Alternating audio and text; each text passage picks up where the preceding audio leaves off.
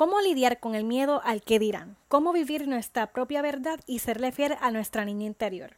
En este próximo episodio, mi invitada, Daniela Victoria, no solo ha sido destacada en numerosos medios de comunicación en Puerto Rico, sino también a nivel internacional, luego de hacer historia al convertirse en la primera mujer trans en competir en el certamen de belleza Miss Universe Puerto Rico. Pero aquí no comienza su lucha y su historia. Daniela desde muy niña ha desafiado los estereotipos no solo de nuestra sociedad, sino también del sistema de educación, convirtiéndose en la primera adolescente transgénero en utilizar uniforme femenino en su escuela. Sin duda, en este episodio entendí la necesidad de la representación de la diversidad en nuestra sociedad y sobre todo que aún queda un largo camino por desaprender. Y no me voy de casting antes pedirte que por favor le des like y share a este episodio para que nuestra comunidad cada vez pueda crecer más. Espero que desaprendas y disfrutes de este episodio tanto como yo. Desaprende surge de la necesidad de querer cambiar nuestra realidad.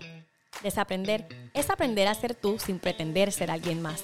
Es de construirnos para convertirnos en nuestra versión más honesta. Es aprender nuevas reglas o simplemente dejar de seguirlas y comenzar desde cero. Soy Jovanska Molina y te doy la bienvenida a Desaprende Podcast, un espacio sin filtro donde invito a todo aquel que esté dispuesto a cuestionarse y tener conversaciones incómodas. Ven, siéntate, hay mucho de qué hablar, porque recuerda que siempre está bien volver a comenzar. Saludos, mi nombre es Jovanska Molina, bienvenido a Desaprende Podcast y hoy estoy con una invitada súper especial que muchos conocen, obviamente porque hiciste historia en Miss Universe Puerto Rico. Pero tu lucha lleva desde, ¿verdad? desde hace mucho tiempo atrás. Así que primero que todo, bienvenido. Gracias. Bienvenido y quisiera que antes de llegar a Miss Universe, habláramos de, todo tu trayecto, porque, ¿verdad? Obviamente para este episodio leí mucho sobre ti. Y eres una persona súper admirable. O sea, primero que todo eres súper admirable y sé que eres un ejemplo a seguir no solamente para mí, sino para muchas chicas como tú, que sueñan con lo mismo que tú, que tienen esas mismas aspiraciones y que tal vez no se hayan atrevido a dar el paso. Yo sé que tú eh, pudiste marcar esa, esa diferencia. Y bueno, quisiera entonces comenzar hablando de ti, de tu historia, y antes de llegar a Miss Universe, hablar, porque esto es algo que no muchas personas saben, que tú fuiste la primera niña, ¿verdad? Trans en, en, tener un uniforme de niña. Entonces quisiera que, bueno, habláramos un poquito de, de todo eso, de todo tu trayecto, de tu historia y cómo llegas entonces hasta la Daniela que eres hoy, que yo sé que ha habido un, crecimiento brutal. Sin duda, pues gracias ¿verdad? por el espacio. Eh, mi trayecto ha sido uno que, como menciona, ha sido desde bien joven. Yo creo que lo que la gente está viendo ahora de mí, como que esta mujer empoderada, que se para una plataforma tan grande como Miss Universe Puerto Rico y hace historia, es una mujer que se viene preparando desde que es adolescente. Cuando desde muy niña. Sí, desde mi, los inicios de mi transición. Y, y si tienes razón, fui, fui una estudiante que causó bastante revuelo cuando estaba en escuela superior porque me atreví a ir con un uniforme femenino. Eh, y fue algo que no solamente se quedó como que en la escuela, sino que fue más allá, fue al departamento de educación, es algo que salió en los medios porque fue un debate, más que nada. Eh, ¿En qué año fue esto? 2015, 2016, por ahí. Obviamente estábamos hablando fuera de, cámara, de comenzar a grabar el episodio, de que pues tu familia, ¿verdad? Hasta cierto punto fue crucial, pero tuviste también que educar desde muy niña a tu alrededor. Claro, yo creo que lo más importante es una frase que usamos y es bien cliché, es la educación. Yo estaba bien educada en lo que yo estaba haciendo, en cuáles eran mis derechos y sobre todo estaba bien clara de quién yo soy porque para tomar las decisiones que yo estaba tomando en aquel momento, poder educar a mi familia para que me apoyaran en un proceso que para ellos es tan difícil y que para toda persona trans es difícil, los inicios de su transición, eh, conllevaba que yo fuera madura, igual de madura que ellos o hasta más para poderles llevar por ese proceso y contar con su apoyo, porque cuando eres menor de edad tú no puedes hacer cosas. ¿Cómo lidiaste en ese en esa etapa como con el miedo? Porque obviamente pues yo me imagino que ¿verdad? Pensar en a esa, y para, para, colmo esa edad, que tú eres tan jovencita, ¿cómo, ¿cómo, lidiaste con, no sé, como con esa parte? Yo creo que el miedo es algo que todos los seres humanos vamos a sentir, pero tenemos que ser más grandes que ese miedo. Tenemos que pensar que nuestro propósito es mucho más grande que ese miedo, y que el miedo simplemente es una inseguridad que muchas veces viene de nosotros yo nunca me quise o me proyecté en un futuro como una mujer insegura. So, ese pensamiento es lo que en aquel momento me hacía como que mantenerme firme y sabía que aunque fuera difícil, ¿no? Las decisiones que estaba tomando, si no dejaba que el miedo me consumiera, pues yo llegaría lejos en la vida. Y mírame ahora que, ¿verdad? Yo considero que estoy en un punto que en aquel momento yo visualicé. Realmente yo estoy viviendo lo que fue una... Si tú estás viviendo tu sueño de tu niña interior, prácticamente. tú eres la Daniela que tu niña interior ¿verdad? De, de, ese momento hubiera soñado ser. Definitivo. Y yo creo que de ahí es donde viene mi orgullo conmigo misma. La gente usualmente dice, ah, lograste algo, como que eres un orgullo, pero para mí el orgullo es saber que yo le fui fiel a esa niña y que para siempre le voy a ser fiel. Claro, y a tu sueño, porque obviamente hubiese sido mucho más sencillo tú silenciar ese sueño por lo que conlleva socialmente, atreverte a hacer algo tan tan bravo, por así decirlo, porque fue realmente de mucha valentía.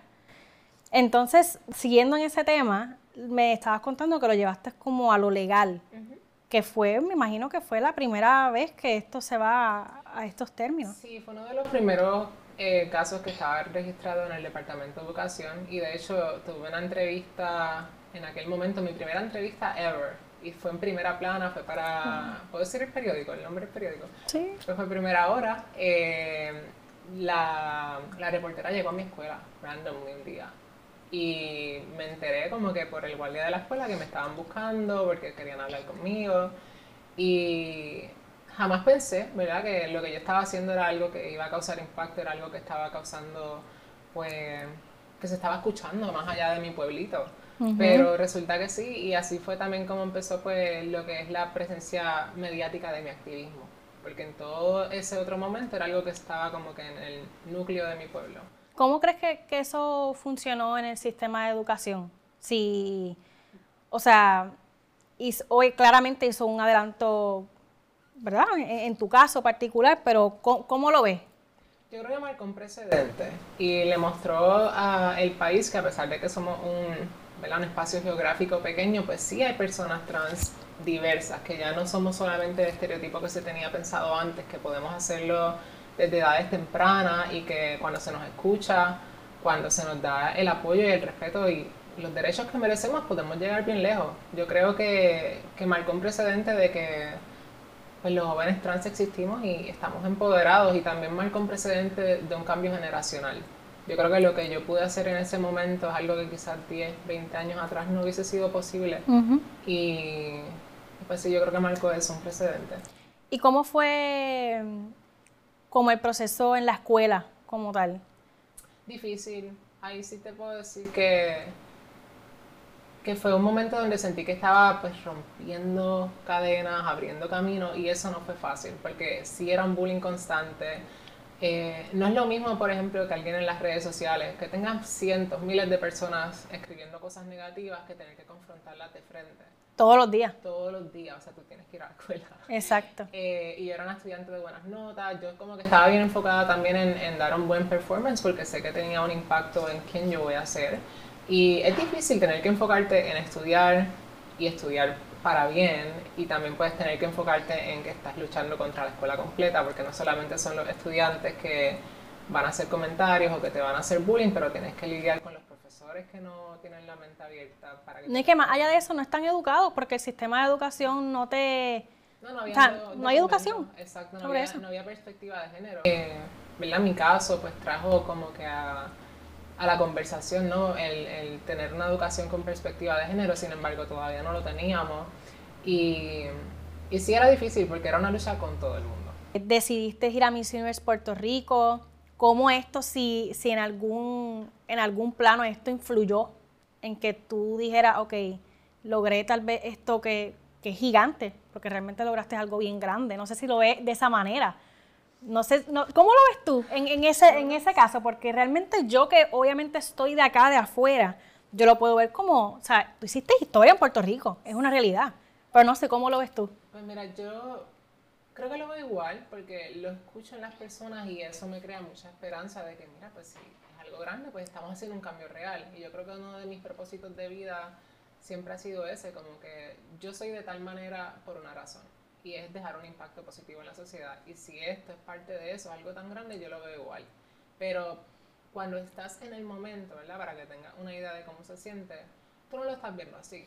Tú simplemente sabes que eres otra candidata más, estás compitiendo por un mismo sueño que el resto de tus compañeras tienen y pues a veces no tienes el tiempo para detenerte y decir, wow, yo estoy ahora mismo haciendo historia en mi país. Como que realmente no, no estaba en esa mentalidad, estaba más bien en la mentalidad de competir, de dar una representación de altura, porque sé que tenía una comunidad completa que se sentía representada por mí y para mí era eso, competir de una manera saludable y sacarle el mejor provecho a la plataforma. ¿Y cómo, como te estaba, que, me fui como por otra línea, que eso me pasa mucho, eh, ¿cómo, ¿en qué momento tú decides participar en Misiones Puerto Rico? O sea, ¿qué, qué te, ¿qué te motivó? ¿Fue esta lucha que tenías? Eh, no quiero decir en contra del sistema de educación, no sé cómo tú lo veas, sino pues para informar, para educar, porque creo que falta y todavía falta mucho. ¿Lo viste desde, o sea, fue desde ese punto de vista o fue también desde, pues, Ángela Ponce, que... Qué bueno que la mencionas, yo creo que fue una mezcla de muchas cosas. Eh, cuando yo era una niña pequeña, las primeras representaciones que yo tuve de, de la feminidad, con las que me sentí identificada eran representaciones de certámenes de belleza de Miss Universe. Yo recuerdo que podía ser una niña yo de 5 años, la veía en televisión y decía, yo quiero ser así. Pero obviamente con el transcurso del tiempo, pues algo que tú vas como que guardando, ¿no? Y más cuando eres una persona trans. Cuando Ángela Ponce compite y hace historia, ella por primera vez, eso como que me volvió a despertar ese sueño que yo tenía como guardado en una gaveta. Porque vi la posibilidad de que se puede hacer y eso fue lo que me motivó. Realmente no estaba pensando en que iba a ser ¿verdad? otro acto de activismo. Lo vi más bien como una meta personal y como eso, el hacerle caso a mi niña interior y, y cumplir sus sueños. Entonces, estábamos también hablando fuera de cámara que tú participas, o sea, tú casteaste en Misiones Puerto Rico. Esta no fue tu primera vez, esta es tu segunda vez y la primera vez no te aceptaron.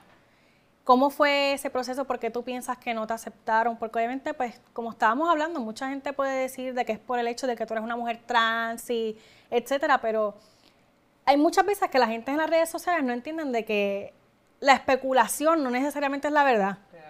Y, y, tú tampoco, ¿verdad? En, no tienes que dar explicaciones a todo el mundo de absolutamente todo. Tú tienes tu vida privada y tú decides de qué hablar, de qué no hablar, cuándo, cómo y por qué, punto. Eh, yo no pienso que no me aceptaron por ser una mujer trans. Realmente yo reconozco y comparando con e, en esta ocasión que fui y entré, yo era una niña todavía, 18 añitos, era bien jovencita, estaba en la universidad, tenía otros compromisos, aún estaba en mucho crecimiento que, ¿verdad? Yo creo que la plataforma misma, la organización reconoció como que, mira, esta joven tiene potencial. Ellos me lo dejaron saber de, la pienso yo, de, de alguna manera indirecta.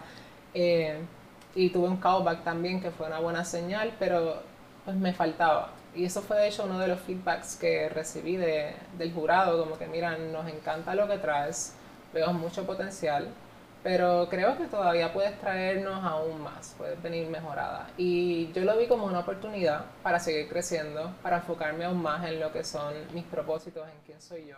Y llegaste súper lejos en esta vez. Y que también para ser una plataforma como esa requiere que tú te conozcas muchísimo, porque es lo que tú le vas a proyectar al público. Y sin duda yo estoy bien agradecida que pasó en el momento perfecto que fue ahora, porque no hubiese la fuerza emocional que tengo ahora, la inteligencia, eh, la elocuencia, en aquel momento quizás no se iba a ver. Así. Sí, y la madurez, porque a pesar de que obviamente pues por tus circunstancias y todo lo que has luchado desde temprana edad, eso te da cierta madurez a muy temprana edad, valga la redundancia, pero igual no es lo mismo, no es lo mismo. ¿Y qué, qué crees tú de, en esa misma línea, como que, que no tenías en ese momento que ahora sí, como que, que ahora sí tenías?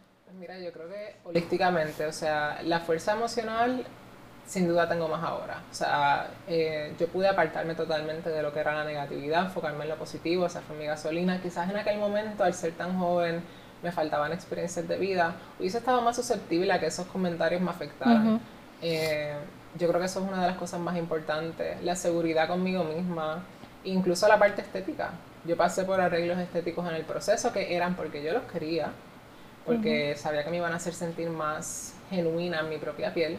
Y también es algo importante que, que debemos proyectar. A veces vemos como que los arreglos estéticos y, y la cuestión cosmética como algo de vanidad, pero para mí es también parte de proyectar lo que una siente por dentro. Si yo me siento empoderada, si yo me siento bella, pues también es bueno proyectarlo en, tu físico, en tu exterior. Y eso fue parte de lo que también estuve mejorando en ese trayecto entre el casting a, a entrar este año. Así que yo creo que fue una transformación holística yo me preparé, yo maduré, yo crecí y, llegué bien bella. sí, sí. No, y yo, yo que obviamente soy fiel seguidora de los certámenes de belleza, porque yo he estado en certámenes de belleza también. Cuando yo te vi en las cinco finalistas, yo me sentía, primero me sentía súper orgullosa porque tengo una prima trans y yo he visto todo lo que ella ha pasado, con lo que sigue luchando y por eso estoy en familiarizada de, todas estas luchas. De, ¿Cómo? Fue en las 10 finalistas. 10, ¿no fue 5? No, yo no llegué al top 5, yo me quedé en las 10. Pues en las 10. Sí. Entonces eh, vi como tu body language, todo, o sea, todo era súper distinto a, a, todas las demás. O sea, se veía un cambio en ti, se veía, o sea, todo, por todo lo que tú has pasado y que yo he leído de ti, yo lo, o sea, yo lo vi reflejado en ese momento. Ay, gracias. Yo lo vi reflejado en, en ese momento. Entonces, dado a eso, quería preguntarte cómo, cómo fue esa, ese, ese trayecto en, en, competir con tantas mujeres, o sea, con ser tan pública, porque en este momento te conviertes, o sea, en una figura súper pública, hiciste historia, fuiste la primera mujer trans en competir en Miss Universe Puerto Rico, o sea, es algo gigante aquí. Sí, pues mira, fue, muchas cosas, la emoción cuando recibes eh, la noticia de que entraste, para mí fue como que en ese momento fue que dije, wow, este, acaba de suceder historia. Como que el momento en que lo leí, como que fue bien impactante para mí, fue un momento de mucho orgullo. Y creo que ahí mismo me empoderé lo suficiente para pasar por todo el trayecto. Fue un trayecto largo, son como cinco meses. Y es preparación todos los días. O sea, tú tienes que empezar a buscar tus recursos, tus equipos, si no tienes uno. Eh, en términos de las candidatas, pues yo me llevaba bien con todas. Yo pienso que todas las mujeres que, que, pasan por esa plataforma tienen algo que ofrecerle a nuestra sociedad puertorriqueña. Todas tenemos el mismo sueño y todas queremos cambiar el mundo de alguna forma. Así que me sentía bien identificada con todas ellas. Siempre me sentí bien incluida. Siento que todas éramos diversas de alguna manera. Para mí fue algo bien bonito, es algo que nunca se me ¿Cómo ves tú la convivencia entre, entre las candidatas? Porque yo en mi caso, por ejemplo, em, hace mucho tiempo que no estoy en un certamen de belleza, pero en el, el último certamen que yo tuve fue en el 2018, que fue mi Puerto Rico Petit. Y ahí todavía faltaba un cambio. Me refiero a, en, eh, obviamente, cómo se debe ver una mujer. O sea, en ese momento todavía era bien estereotipado. Y aunque suena que fue bastante reciente, pero ha, pasado bastante. Y aparte de eso, como que entre las mismas candidatas, todavía estaba esta, esta cosa de, no sé si rivalidad, porque pues obviamente en los certámenes uno siempre encuentra amigas y eso, pero todavía había esta cosa de, estamos en esta competencia, tú no puedes ser mejor que yo. No muy saludable no, exacto, no estaba este tan saludable todavía. Yo no lo sentí de esa manera, de hecho la organización nos inculca a que compitamos de manera saludable, que es enfocándote en ti misma básicamente, en competir contigo misma. Y yo creo que es algo más allá de, ¿verdad? de lo que nos diga la organización, creo que es real. En todo lo que hagamos en la vida tenemos que parar de compararnos con los demás y enfocarnos en nuestro propio éxito, qué vamos a hacer para llegar ahí, qué vamos a, darnos a nosotros mismos para llegar al nivel que queremos, porque al fin y al cabo nadie te lo va a dar y compararte con otras personas no te va a llevar a eso, es todo lo contrario, yo creo que esa negatividad de la envidia o incluso de sentirte menos que la persona de al lado, sin duda jamás te va a permitir llegar a un nivel más alto. Y créeme que la reina actual y todas las candidatas que llegamos lejos en la plataforma es porque nos enfocamos en hacer nuestro trabajo y dentro del espacio nunca sentí que las chicas tuviéramos rivalidades. De hecho, nos apoyábamos. O que te minimizaran por alguna razón. Nos apoyábamos mutuamente cuando teníamos eventos, salidas. Siempre había como esta sororidad entre nosotras. Eso es súper lindo y la realidad es que me enorgullece porque también se ve. Eh, obviamente, pues yo lo veo de acá como, como una simple espectadora. Pero yo, por ejemplo, que he estado en ese ambiente, yo noto la diferencia de cuando, por ejemplo, gana la candidata. He visto que entre ustedes las candidatas, por ejemplo, este año, no, yo no vi ningún, o sea, nada así como otros años que siempre sale una candidata y salen a hablar y etcétera. Obviamente sé de qué año me estaba hablando. Sí, sí. No lo voy a mencionar aquí, pero, pero eso, por ejemplo, yo no lo vi este año. No, no. Y cuando ella ganó, yo vi los comentarios en las redes sociales, como que todo fue bien diferente. Pero obviamente esto lo digo yo de este, de este punto de vista, tú lo Pero La viviste. percepción es real. Lo que percibiste es totalmente real y, ¿verdad? No sé si hay otras candidatas que al llegar a su casa ese día tengan otro pensamiento, pero por lo menos yo y en mi experiencia fue así, mucha sororidad. Pero sí entiendo lo que dices. Yo he escuchado de otros certámenes que no tienen esa misma filosofía y las candidatas pues no se comportan igual entre ellas. Pero todo realmente depende. de- Sí, también el concurso yo creo que tiene mucho que ver. A veces la organización, cómo lo manejan, Las herramientas. las herramientas, los talleres que dan las personas, los, los recursos que llevan también son bien importantes.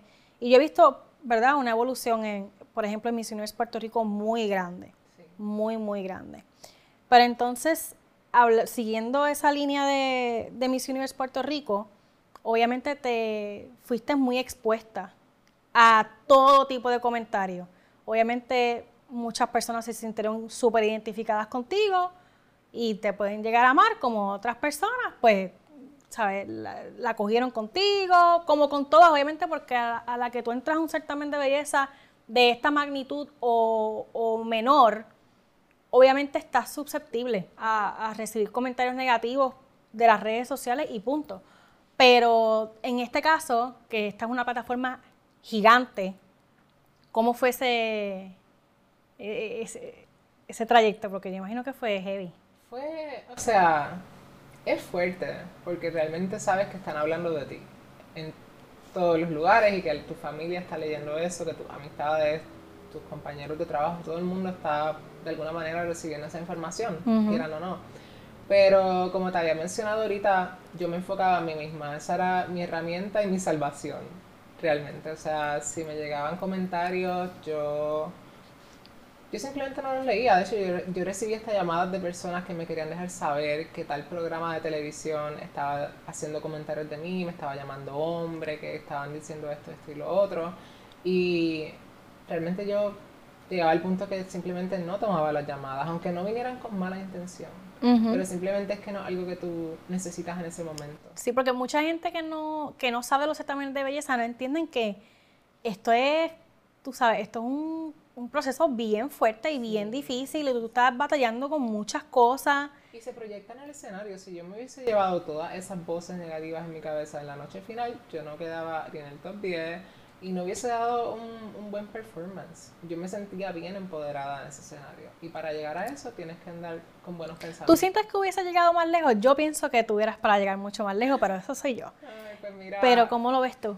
yo quiero ver que las cosas sucedieron como tenían que suceder. eh, pero sin duda sé que, que, que causé el impacto que quería llegando ahí. Y pues las cosas son lo que son. No puedo decir que hubiese llegado más lejos porque había un jurado ahí que era quien nos estaba evaluando y ellos lo hicieron bajo el criterio que ellos entendían. Y tampoco veo el no haber llegado más lejos como algo malo, porque sé que hay otras oportunidades a las que me voy a estar exponiendo y que en otras cosas también voy a llegar a- al nivel que quiero, ¿no? ¿Participarías en otro certamen de belleza? Sí, de hecho ya voy a participar en otro, estoy como que en los últimos eh, detalles para cerrar el trato y el Ay. contrato, pero sí voy a estar representando a Puerto Rico a nivel internacional. Y sí, yo creo que al, cuando yo empecé Miss Universe Puerto Rico, la gente me decía, si no ganas, vas a querer volver a competir, como que esto es adictivo. Yo, no, no creo. Yo estoy como Ay, pero eso es cierto. ¿Es cierto? Yo, eso es cierto Sí. 100%. Pero yo como que me negaba la idea, yo no, esto es muy cansón, como que no lo voy a hacer de nuevo y mírame ahora. ¿Cómo, cómo ves lo, las nuevas reglas de Miss Universe Puerto Rico Sobre el límite de edad, de edad? pienso que es algo bien positivo. Yo sé que Yo lo veo fabuloso, Sí, pero lo realmente es que la belleza de la mujer no tiene limitaciones. y no se basa en edades tampoco, no se porque, edades. por ejemplo, yo que tengo 28 años, yo jamás tengo la misma madurez que tenía los ni siquiera a los 23, 24, 20, whatever, o sea, eh, tú, tú maduras y creces todo el tiempo. Incluso yo me atrevo a decir que no soy la misma Jovanska del año pasado. Exacto, y me gusta que menciones lo de la madurez porque yo, yo creo que la belleza sin duda viene de, de adentro, o sea, es una decisión y la madurez sin duda es lo que te lleva a tomar esa decisión. De hecho, hay candidatas, voy a dar un ejemplo de una de ellas que a mí me impactó muchísimo, Miss Loisa. Ella misma menciona cómo ella decidió ser la mujer que ahora, ahora está en otro, en otro certamen, está en Miss Mundo, pero ella hizo una transformación completa y que se vio reflejada en su físico, pero también pues, en, su interior, y es algo que ella decidió, y por eso es que yo creo que la edad, el peso, eh, la identidad de género, nada de eso define cuán bella una mujer puede ser, es ella misma quien va a proyectar cuán bella es. Para mí lo importante también de todos estos certámenes y toda esta evolución que ha habido en ellos es el hecho de tú utilizarlo como una herramienta para tu crecimiento personal, por más clichoso que suene, y no desde, ok, si yo estoy aquí, soy la mujer. O sea, tengo este, o sea, este estereotipo de que, ay, ella fue Miss, esta, esta cosa gigante. Tú sabes que antes lo veían más como, si tú, era como un prestigio. Y aunque sigue siendo un prestigio y un privilegio estar en un certamen de belleza, pero yo he visto y he hablado con muchas nenas que hoy día han sido candidatas, como tú, que lo ven desde un sentido de, o sea, yo crecí a través de esto. Más allá de si gané o no gané una corona, crecí y más allá de crecer, la organización, como estábamos diciendo también, o sea, han, han, girado todo, todo eso, ha evolucionado un montón. Sí, porque sin duda se volvió un proceso eh, que va hasta más allá del ego. Ya tú no lo estás haciendo porque, ah, quiero ser mejor que todo el mundo y que las demás... O quiero verme así. Sí, soy la mejor mujer de Puerto Rico. No, realmente lo haces por, por ti, por el impacto que va a tener en tu vida y también por el impacto que va a tener en la gente. Todas las candidatas que pasan por, por lo menos por el certamen que yo estuve, tienen que tener una causa social y tienen que estar activas en esa causa social. Tú no puedes ser, eh, ¿verdad? Solamente una cara bonita ya porque una belleza sin propósito, pues no es tan bella. Ajá.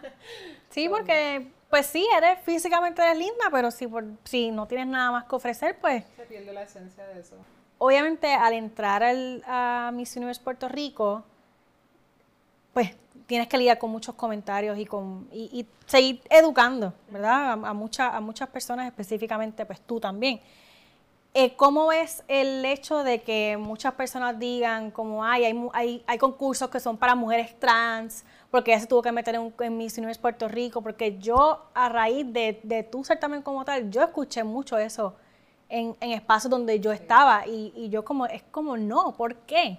O sea, pero ese es mi punto de, vista, es mi punto de, sí, yo creo que de pensar. de la gente querer proyectar su odio y su el querer, el querer separarnos, ¿no? El querer aislarnos y sacarnos. Y no solamente a las mujeres trans, sino a las mujeres que, son pues llenitas. Si analizas de quién vienen esos comentarios, casi siempre es de alguien que jamás podría pararse en una plataforma como esa, porque no tiene ni la fuerza ni la imagen para hacerlo, que también es algo que me parece bien curioso, a veces hablan quienes menos pueden, porque realmente los pocos comentarios negativos que llegué a leer siempre venían de personas que no proyectaban ser felices, genuinamente. Y no sé en tu caso, pero incluso hasta en los mismos equipos de las otras candidatas, que aunque siguen siendo personas de la comunidad, hay muchas veces que, hay mucho encontronazo entre, entre las mismas personas de la comunidad. Sí, eso es cierto. Yo llegué a escuchar personas de la comunidad LGBT decir que, por, Eso mismo, ese mismo argumento de por qué no te vas a un certamen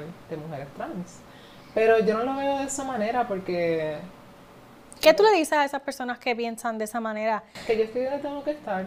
Realmente yo tampoco me pongo en la posición de darles muchas explicaciones. Yo ya yo hice son high school. Exacto. Ya yo no estoy para explicarle a la gente por qué yo hago las cosas. Yo simplemente las hago. Ellos tienen que soportarme ver hacerlas porque siempre, siempre se me abre el camino. Pero yo, yo, verdad, personalmente lo que pienso, no solamente en tu caso como mujer trans, sino a las mujeres bajitas, a las mujeres que tal vez pues físicamente no, no están acorde ante el ojo público tradicional de cómo una mujer se tiene que ver física, físicamente en cuanto al peso. Es como, o sea, ¿Por qué tenemos que segmentarnos? Yo, esa es mi forma de pensar, ¿ves? O sea, yo respeto a las personas que no piensan igual. Yo me he sentado con personas que dicen, no, yo no pienso igual que tú por esto y esto. Y es como, bueno, está bien. Y, eso también es, es parte de, de, de, yo sentarme también a hablar con personas que tal vez no necesariamente tienen que pensar igual que yo. Obviamente con el respeto y todo, pero yo pienso que, ¿por qué tenemos que segmentar? O sea, ¿por qué la belleza tiene que segmentar a las personas por su estatura, por su peso, por si son trans o no son trans, ¿por, ¿por qué? Al igual que, que ahora esta nueva ¿verdad? regla de que no hay límite de edad, para mí eso es fabuloso porque la belleza es eso. Entonces, para mí, yo tengo como un love and con, con los certámenes de belleza, pero yo tengo como un love and por eso mismo, porque es como, ¿por qué? O sea, ¿por, ¿por qué tenemos que seguir segmentándonos bajo todos estos estereotipos y estas cajitas de... Es que es lo que estamos acostumbrados y también creo que a la gente le da miedo salirse de lo que ya conocen. Exacto. desaprender. Exactamente, desaprender. es como un trabajo. Tienes que hacer ejercicio mental. Y la gente no quiere pasar por eso. La gente quiere tener la razón y quiere pensar que lo que se le enseñó pues, es lo que es y ya. Y yo creo que de ahí es que viene el debate. Pero por eso es que, como te mencioné ahorita, yo no me pongo ya ni siquiera en la posición de explicarme con la gente. Porque yo creo que lo que les enseña realmente es ver el cambio. Con que el cambio esté sucediendo es suficiente para que esas personas y las próximas generaciones pues, pues se adapten a eso. Porque creo que muchos de esos pensamientos de segregar y, y separarnos pues vienen de pensamientos antaños que todavía pues están por ahí corriendo. Pero eventualmente yo creo que las cosas, el cambio es inminente, algo que he dicho antes en otras entrevistas y, y el amor, el conocimiento siempre va a poder más que, que el odio, es mucho más fuerte. Bueno, ya estamos terminando, no hay, no hay mucho tiempo para más porque si fuera por mí yo estoy aquí todo el día hablando contigo. Pero antes de terminar quería preguntarte qué, le, qué, le, qué mensaje le da a esa persona que te ve y te ve como inspiración y quisiera llegar a ser como tú, hacer todas las cosas que tú has hecho, tú has, tú has podido abrir camino para todas esas personas y decir, mira, ¿sabes qué? Sí es posible. Le diría que, que no le tenga miedo a escucharse a sí mismo, que sí va a sentir miedo, pero que es mucho más fuerte que el miedo y que, que simplemente se dé todo el amor que merece, atreverte a ir por tus sueños, atreverte a hacer todo lo que, lo que quieres en la vida realmente es un acto de amor propio. No hay amor más puro que el atreverte a hacerlo, a pesar de que tengas personas diciéndote que no, a pesar si el mundo completo se te tira encima, date el amor que mereces y ve por lo que, por lo que sueñas, porque solo tienes una oportunidad, que es una sola vida para hacerlo. Y, y, mereces todo lo que sueñas. Realmente yo creo que es una, algo que te debes decir a ti mismo. Yo merezco todo lo que sueño, yo soy capaz de cumplirlo. Y créeme que el tiempo te va a dar la razón. O sea, en el tiempo vas a ver cómo vas cumpliendo esos sueños. Yo soy vivo, ejemplo de eso, como te dije. Yo estoy viviendo lo que en un momento yo soñé cuando era niña. Lo estoy viviendo en carne propia y yo creo que todo el mundo tiene esa capacidad. Así que le diría eso. Ámate y atrévete a ir por lo que sueñas. Bajo esa misma última frase que, acabas de decir, ¿qué le dirías entonces a esa Dani de hace 8, 10 años atrás? Wow, le diría que la amo mucho porque fue una niña muy madura, fue una niña muy resiliente y le diría que todo el dolor que está sintiendo en ese momento, todo lo que ella siente que es injusto en ese momento, realmente está valiendo la pena porque le está dando el carácter, le está dando todo, toda la madurez que ella necesita para no solamente cambiar su vida, pero cambiar a su país completo. Así que le diría que la amo mucho porque es una niña bien, bien fuerte. Qué lindo. Gracias por estar aquí. Gracias a ti por tenerme, mi amor.